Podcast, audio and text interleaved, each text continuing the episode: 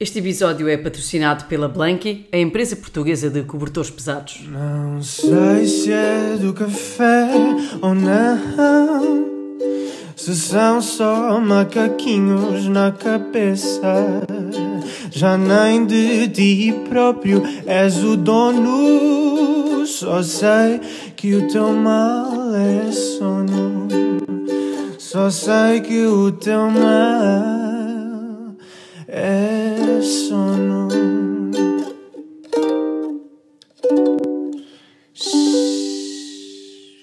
Olá a todos e sejam bem-vindos a mais um episódio do Teu Mal é Sono. Como sabem, durante o mês de setembro estamos a abordar os temas relacionados com o regresso às aulas e o sono na adolescência.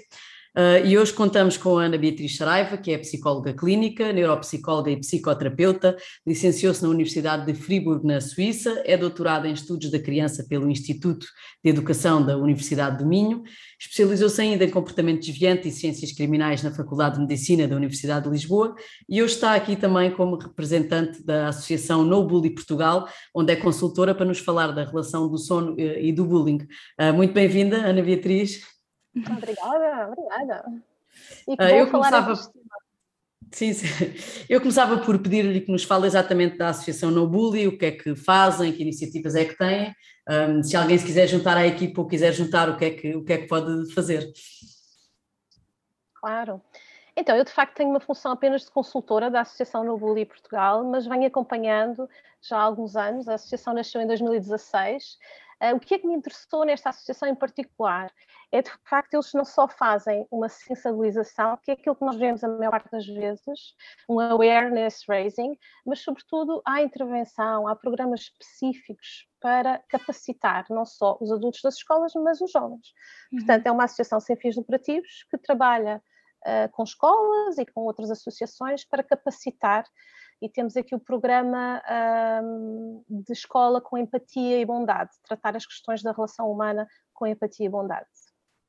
Uhum. Bom, parabéns, antes de mais. A, a, associação tem feito um trabalho incrível.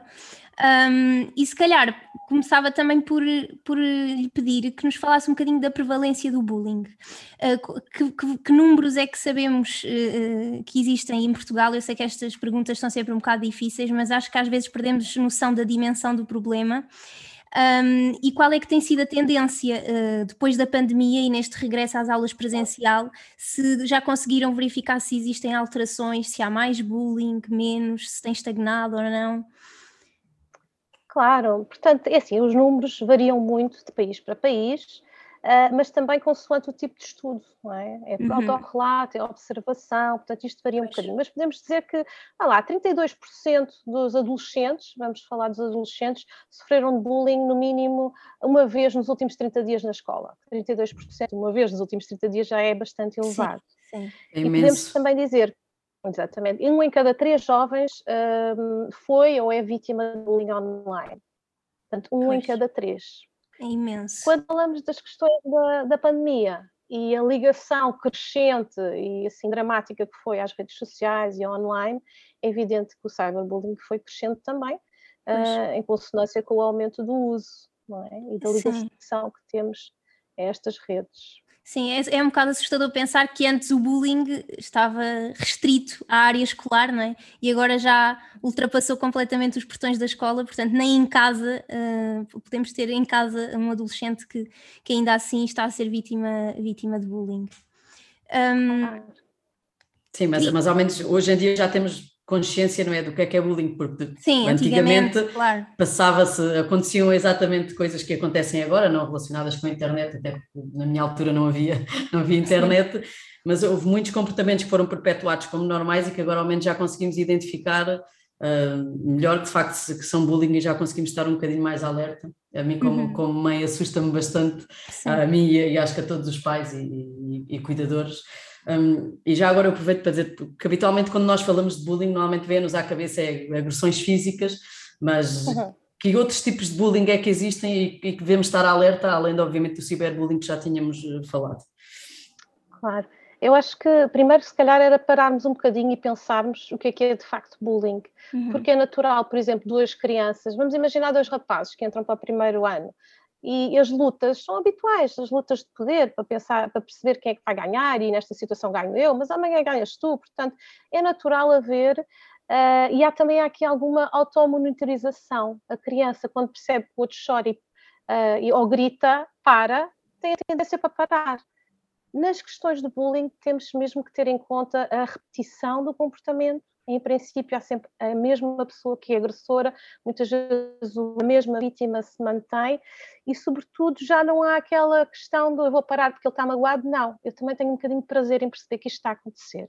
Pois. E aqui é que é a noção de abuso que nós temos que ter em conta, não é? Portanto, às vezes nas escolas também é um bocadinho difícil perceber se é bullying, se, é não, se não é bullying. E há outra questão também importante, que tem a ver com os auxiliares ou os técnicos que estão com as crianças de forma hum. mais direta. Muitas vezes eles nem têm tanta formação para lidar com isto, pois. porque têm a escolaridade básica, porque têm questões familiares também eles próprios de contextos difíceis, e são os primeiros, o primeiro embate, digamos, destas questões, muitas vezes em recreio, mas também os locais onde ocorrem, sobretudo no recreio, mas depois seguido da sala de aula como principal local onde acontece o bullying. Falar, perguntavam então uh, que tipos de bullying, claro, o físico é o mais evidente, o meu filho que volta sempre com a roupa rasgada, com as, eh, com, perde as, as coisas ou é roubado, é natural e é evidente que se passa ali alguma coisa eh, sistemática, não é? Frequente, Sim. mas depois há o bullying também mais de chamar nomes, de dizer, oh, olhou dos óculos, ou muito gordinho, ou, não é? Sim. Pronto, típico. Nós também já vivemos em, em crianças no nosso tempo, Sim. não é? Um, passamos depois também para uma fase mais relacional, um bullying mais psicológico, que é muito comum das, das meninas, das raparigas, vamos dizer das mulheres também, Sim. aquilo de excluir, de pôr à parte, então não entras neste grupo, não é? Pronto.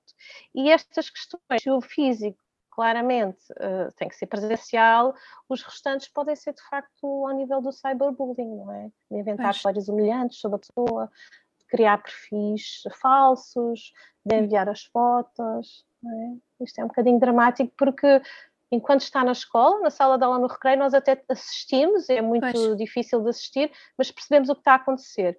Quando estamos em nossa casa, nós nem percebemos o que está a acontecer nas redes sociais, não é? Sim, é completamente quase invisível, sim. Isso, assustador, não é? Sim, é um bocado assustador. Sim, sim, muito assustador.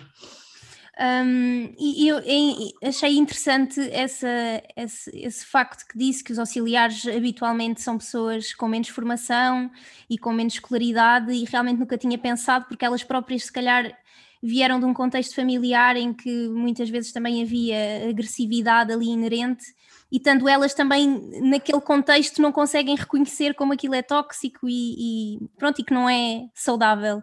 E, e, se calhar desvalorizam muita coisa que, que outra pessoa já, já ainda por cima nesta altura em que temos que ser muito politicamente corretos, tudo tem que estar cada vez somos mais críticos com tudo, eh, essas pessoas, se calhar, não têm capacidade de, de, de, de reconhecer bullying e agressão.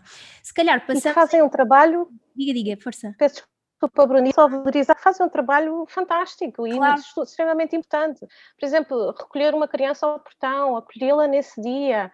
Uh, entregá-la aos pais, saber quem são, isto é uhum. de extrema responsabilidade e são pessoas uh, assim que o fazem o olhar eh, para identificar, às vezes também é um bocadinho prejudicado pela necessidade da escola em termos de sistema, temos uma ordem, temos timings, temos que cumprir, eles são pois. tantos, não é? E depois sim. no meio disto às vezes não há tempo para dar mais atenção aqui ou menos ali, ou dar ali uma nota sobre o que está a acontecer também, não é? Claro, sim. Uhum. Se calhar vamos passar para esta questão da, da relação do bullying e, e do sono. Um, uhum e começava a perguntar, por, por, por, lhe perguntar de que forma é que o bullying pode impactar a noite destes adolescentes e crianças?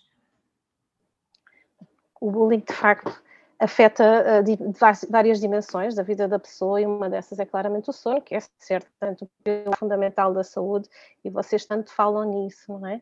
Uh, da saúde humana.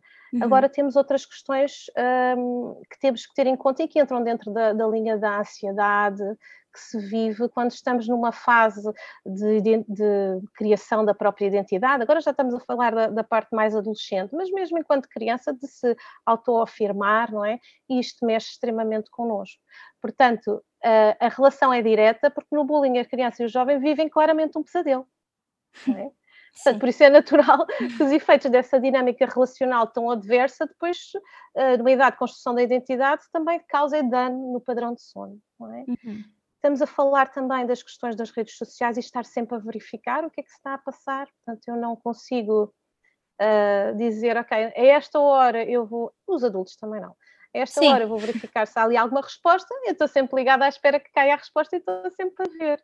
Portanto, uh, quando falamos de bullying uh, ou de cyberbullying, a presença dos ecrãs numa hora tardia é evidente que é nefasta. Uhum. Mas se não pensarmos nisso e se o bullying está a ser relacional e presencial, por exemplo, na escola, há aqui uma ansiedade enorme e uma grande dificuldade em adormecer para aquilo que vem no dia seguinte, que vai ser tão doloroso e tão Sim, difícil. A expectativa. É? Sim. Sim.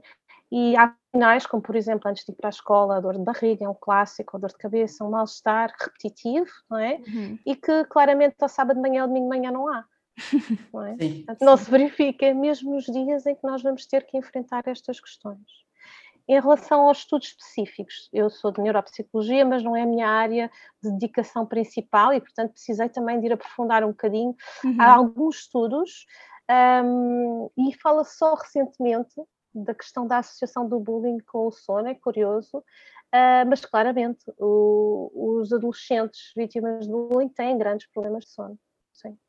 Portanto, há uma correlação direta uhum. uh, relativamente ao, a uma perda de sono e da qualidade de sono a nível moderado e mesmo grave. É? Uh, e é uma, é uma coisa. Necessário... Acha que é uma coisa que já é valorizada, estas alterações de sono, uh, como sinal de alerta para, para bullying, porque às vezes pode ser para muitas outras coisas e as pessoas, há alterações de sono, se calhar pensam uh, ou que a criança não dorme bem, mas se calhar há muita gente que ainda falta associar esse tipo de alterações do sono, se calhar uhum. a coisas que estão a passar na escola. Acha que já são valorizadas, é uma coisa que já, que já, que já costumam falar? São sinais que nós devemos estar atentos, à semelhança da dor de barriga, por exemplo, naquelas alturas-chave. Uh, agora é necessário contextualizarmos. Sem um contexto, uma contextualização, isto pode ser tudo e mais alguma coisa. Claro. É? claro. Nós sabemos que as crianças que têm uh, hiperatividade e déficit de atenção também têm uma enorme interferência na, na qualidade do sono, não é? Portanto, uhum. não podemos estar a dizer que é um, uma relação uh, direta, linear, temos mesmo que contextualizar. Portanto, falar, perceber. Agora, a higiene do sono tem que ser falada em Portugal, claramente. Sim, sem dúvida. Falava-nos aí da, da, ansiedade na hora de ir dormir, que outros sinais é que, é que se pode, para além da qualidade do sono que pode ser eh, deteriorada, o medo na hora de ir dormir, as insónias, um, que outro, que outro por exemplo, o fazer xixi na cama, ou, uhum. Ou sei lá, o bruxismo à noite, por exemplo, ranger os dentes durante a noite, também podem ser sinais dessa ansiedade uh, explotada por, por, por bullying. Exatamente, o bruxismo já tem aqui uma ligação direta a estas questões de relacionais mais adversas na escola. Uhum. Uh, o fazer xixi na cama habitualmente será um contexto ou uma, um sinal para uma criança que também, se calhar, já demorou mais tempo a largar as fraldas da noite, por exemplo, e que às vezes havia estas questões do, do, da enurese noturna ou do xixi à noite. Portanto, normalmente é, é clássico que essas crianças já tiveram esse percurso, esse histórico, depois uhum. voltar a ver. Ok. Certamente. Portanto, os pesadelos, o estar, ter um sono muito inquieto, inquietante, não é? Por vezes até nem são, como direi, por vezes a criança nem sabe bem qual é que é o tipo de relacionamento suposto adequado. Portanto, aquilo que ela vive na escola é o normal, é a normalidade. Pois, é a realidade dela, é? sim. Portanto, às vezes não é tão verbalizado nem pensado, não é? Ainda muito elaborado, digamos, por isso é que também muitas vezes não o dizem diretamente, é a realidade delas. Portanto, uhum. estarmos atentos à ansiedade antes de entrar para a escola, ou fazer os trabalhos antes no dia anterior, são momentos-chave também. E em relação ao sono, certamente um sono mais uh, uh, com mais despertares, com alguma, alguns pesadelos também que se calhar serão recorrentes. Uh, e a questão do bruxismo também é muito frequente, uhum. que é aquela tensão enorme. Uhum. É? E, nós estamos aqui também a falar muito do, do sono de quem sofre de, de, bullying, mas também de certeza que há, há de haver uma, uma clara associação do, do bullying, não é? De muitas vezes o facto de não se dormir e dos horários deles estarem completamente desadequados uh, também favorece muito mais a, a, péssima escolha de decisão, os comportamentos agressivos, é uma coisa que está mais do que relacionada na adolescência, então acho que ainda mais porque ainda são mais privados de sono. Um, e se calhar é uma coisa que também tem que se começar a, a, prestar atenção às vezes porque às vezes também pode, pode contribuir para este tipo de, de, de, de situações, não sei qual é, é a vossa opinião. Sim, sem dúvida. Um, aliás, a, maior, e a, para além do, do, contexto ambiental social da escola, como é que a escola lida com estas questões, que parece fundamental, que é onde acontece. E é aí que nós temos que, que intervir. Em casa, também há aqui já alguns estudos que apontam para a, a atitude ou a estratégia de parentalidade dos pais no exercício das suas funções. Muitas vezes oscila entre ser mais autoritário ou ser menos permissivo. E, portanto, quando estamos perante questões de permissividade, o horário de ir deitar é completamente. Um, não é uma regra, não é? enquanto uhum. deveria passar a ser. É? Portanto, há aqui a questão da rotina, de criar rotinas saudáveis, da alimentação, mas também no sono. É? E se há aqui uma desorganização familiar, e é natural nós uh, ligarmos a um, uma criança que vamos dizer que é o bully, o agressor típico, não é? A questões socialmente mais desfavoráveis, portanto, uma família com mais dificuldades, mas não é necessário assim. Nem Nós sempre, sabemos que o é? bullying é transversal às classes sociais. Uhum. Portanto, a atitude dos pais e o contexto, como ele está estruturado e organizado, e a dinâmica que criamos com os nossos filhos é fundamental. Sim.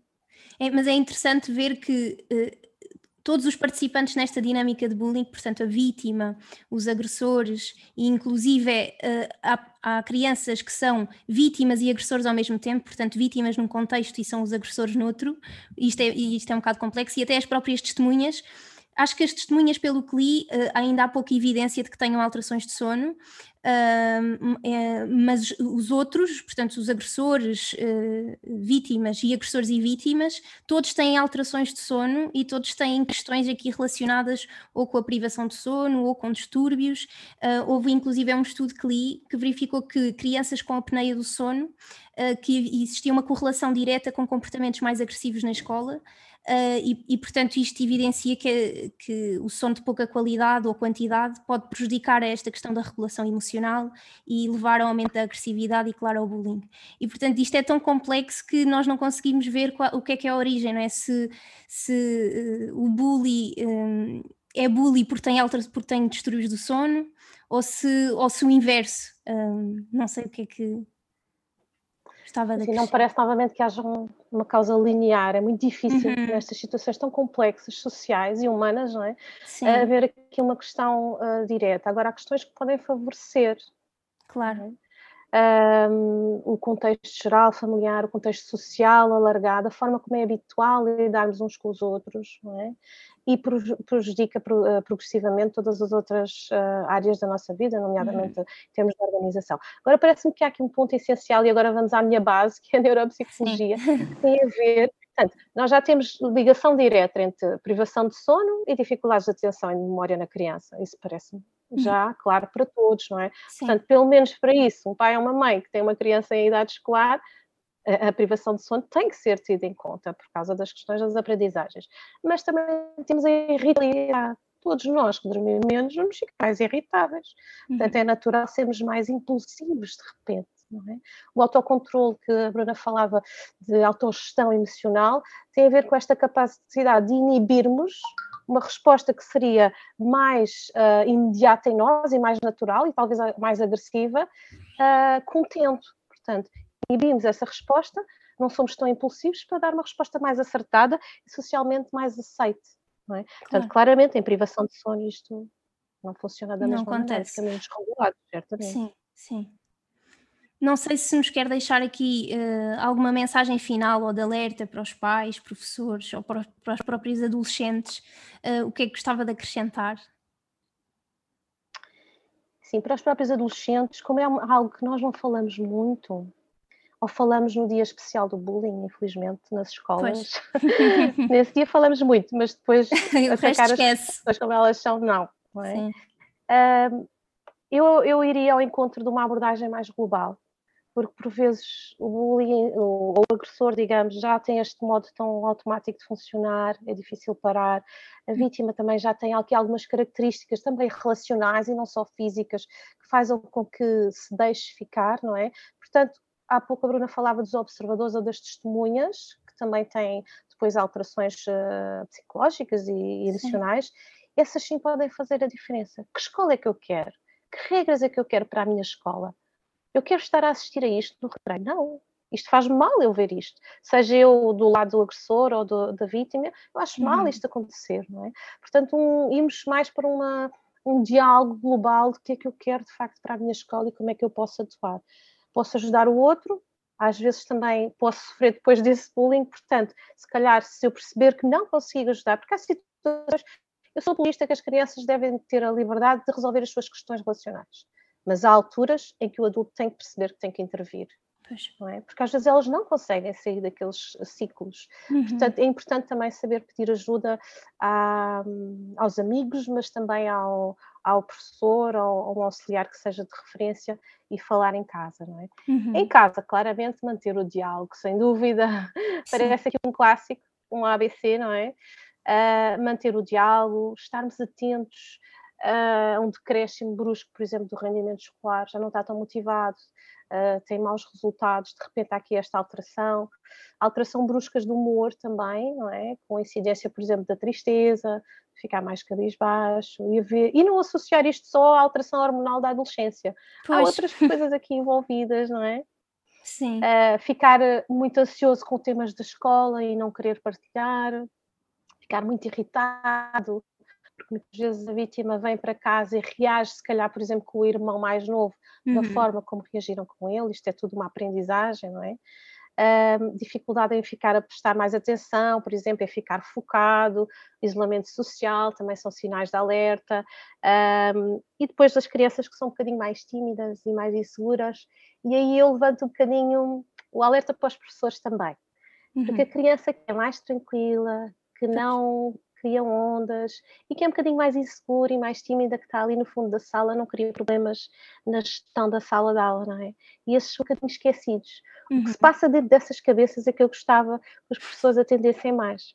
Porque os que são agressivos, impulsivos, toda a gente já sabe, já sabe. do que, é que são feitos, não é? Exato. E os outros estão ali cadinhos, o que é que se passa com eles? Portanto, um alerta um bocadinho para os professores que o estar sempre caladinho também não é um bom sinal, não é? Uhum, uhum.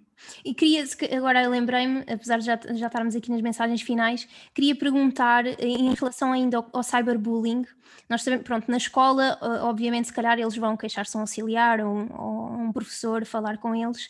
Como é que se resolve esta questão do cyberbullying? Porque fica aqui no intermédio entre a casa e a escola, quem é que atua, quem.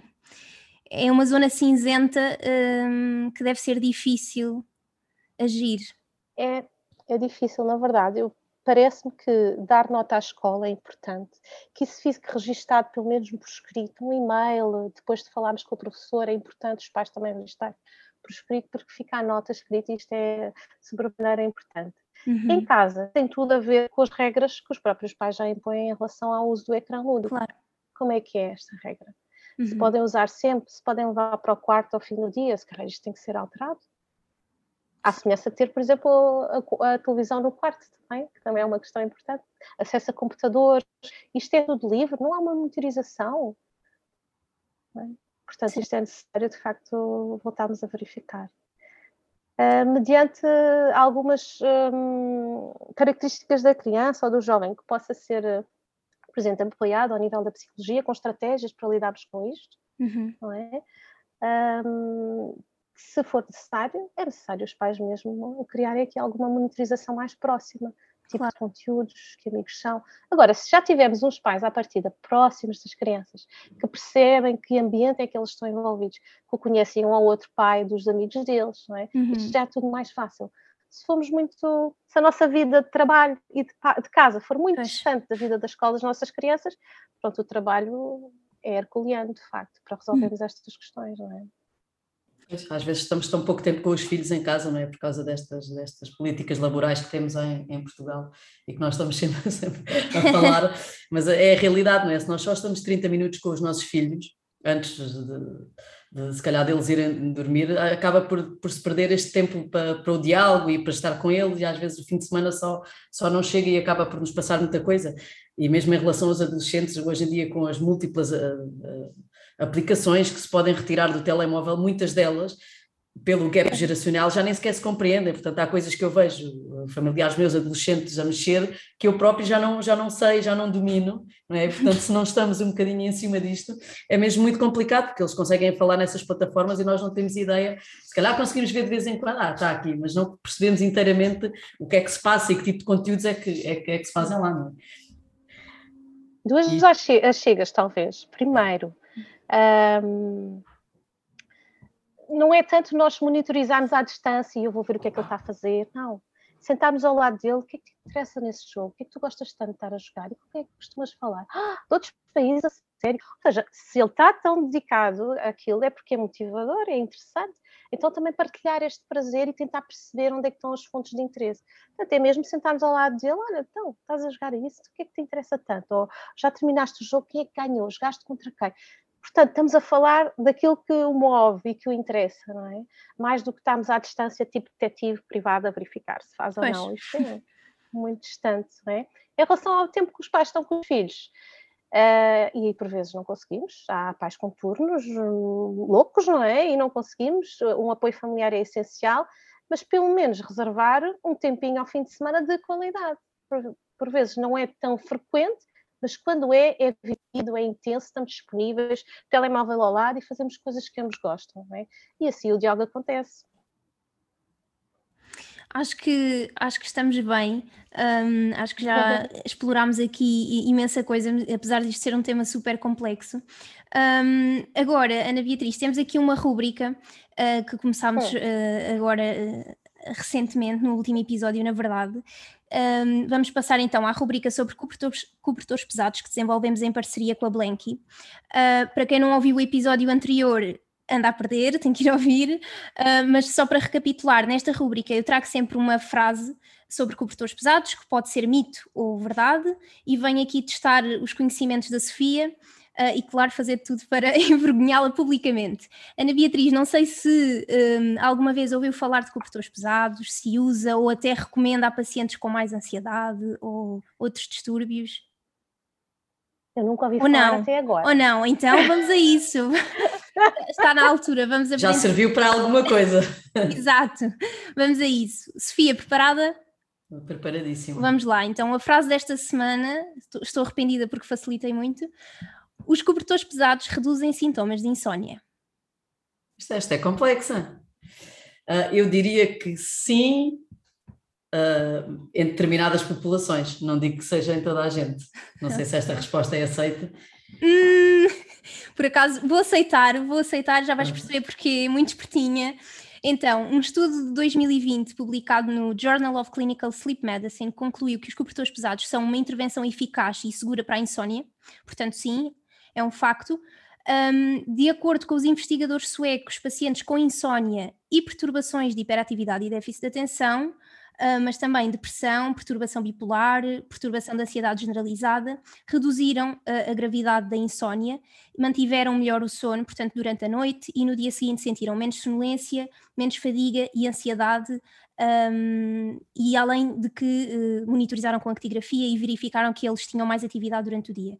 E, portanto, obtiveram estes resultados ao utilizarem durante quatro semanas um cobertor pesado e os resultados foram uh, positivos, foram mantidos durante uma fase de acompanhamento de 12 meses. Portanto, esse mas salvou-te. Um... Óbvio. Este mas é muito importante. Exatamente. Um, portanto, é um sim, mas uh, são precisos mais estudos pa para a população em geral um, e, portanto, cá estaremos para, para ver esses resultados. Quando não tiverem certeza, digam sempre sim, mas. Exato. Resulta e sempre. vamos finalmente à nossa rubrica final. Vamos dormir sobre o assunto. Vamos dormir sobre o assunto e perguntar a quem sabe o que falar para dormir sobre o assunto. São umas perguntas um, simples e rápidas para a Ana Beatriz. Um, e vamos à primeira. É uma pessoa da noite ou do dia e porquê? Ah, eu gosto muito de aproveitar o dia. E okay. mesmo quando às vezes saio à noite e vou jantar fora com amigos, longa data, uhum. uh, não gosto de deitar muito tarde, porque eu gosto de aproveitar o dia seguinte. Portanto, ok. É mais matutina. Estabiliza-me. Uhum. Sim, sim, boa. Uh, quando não consegue pregar olho naquelas noites assim mais complicadas, uh, o, que é, o que é que costuma fazer? Que estratégias é que, é que tem? Uh, fica ali um bocadinho na cama à espera que a coisa aconteça, se não levanto-me e vou fazer outra coisa. Telemóvel nunca. Atenção a bem todos. comportada. Nunca. um livrinho, uma série, qualquer coisa. Uhum. Boa. E a última, que nós estamos sempre expectantes, mas vamos ver se nos consegue, se se consegue lembrar de alguma que possa contar, que é qual é a história mais caricata que nos pode contar de consultas ou de palestras ou de toda a sua experiência que eu vi que tinha estado nos Açores e em, em outros sítios, na Suíça, tem um currículo vasto, o que é que, que história caricata é que nos pode assim contar? Ui, agora apanharam-me de surpresa. É sempre, é o objetivo. É. Histórias! São tantas histórias de vida das pessoas.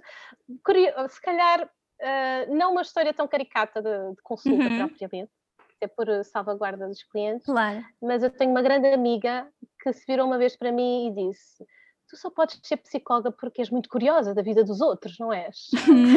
eu nunca tinha pensado nisso assim, e de facto, cada pessoa é o seu mundo, cada pessoa tem a sua história, isto é que é tão interessante, não é? Agora.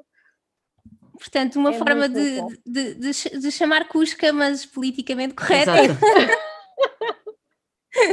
Sim. Tal e qual. Ótimo. Ana Beatriz, muito obrigada pela disponibilidade e por todos os inputs que aqui nos deixou. Um. Isto é um tema vasto, e, mas, mas queríamos mesmo trazê-lo, especialmente nesta altura, mas esperemos que não seja só nestas alturas-chave que, se fale, que se fale disto uh, sempre, uh, porque, é, porque é mesmo preciso disto. E além disso também é super importante dar a conhecer a associação, não é? Porque alguém Sim. também pode ter uh, dúvidas e portanto pode também entrar em contato com vocês e, e ter noção de todo o trabalho também que fazem nas escolas, portanto também é extremamente importante deixarmos aqui Exatamente esta nota. Queria só acrescentar, uh, apesar de ser uma, uma associação sem fins lucrativos, o trabalho já foi reconhecido ao ponto de haver linhas de financiamento diretas, nomeadamente um concurso do Lidl, que a Bully uh, uhum. ganhou, e portanto tem verba para atuar em escolas de forma gratuita. Como é que é possível ninguém ainda, ou, ou mais escolas estarem interessadas? Uh, portanto, uma forma de apoiar o projeto é, é ligarem-se no site, por exemplo, no bully.pt nobu2ls.pt ou no Instagram também. E se quiserem um, a Nobully na vossa escola, é, é contactar. Portanto, é mesmo aproveitar, sim, sim, é mesmo aproveitar uhum. este trabalho incrível um, para quem nos ouve, se gostaram de ouvir o episódio, e há muito não dizemos isto, mas precisamos agora de voltar em força, partilhem-no, deixem lá estrelas no, na Apple Podcast e comentários, agora que retomamos com regularidade. E claro, sugestões de temas e convidados podem mandar por e-mail, o temalessonpodcast.gmail.com ou na página de Instagram. Um, e portanto vamos conversando por lá. Nós voltamos daqui a duas semanas com outra maleita de sono qualquer. Até lá, tomem conta, conta das vossas noites. Adeus. 嘘。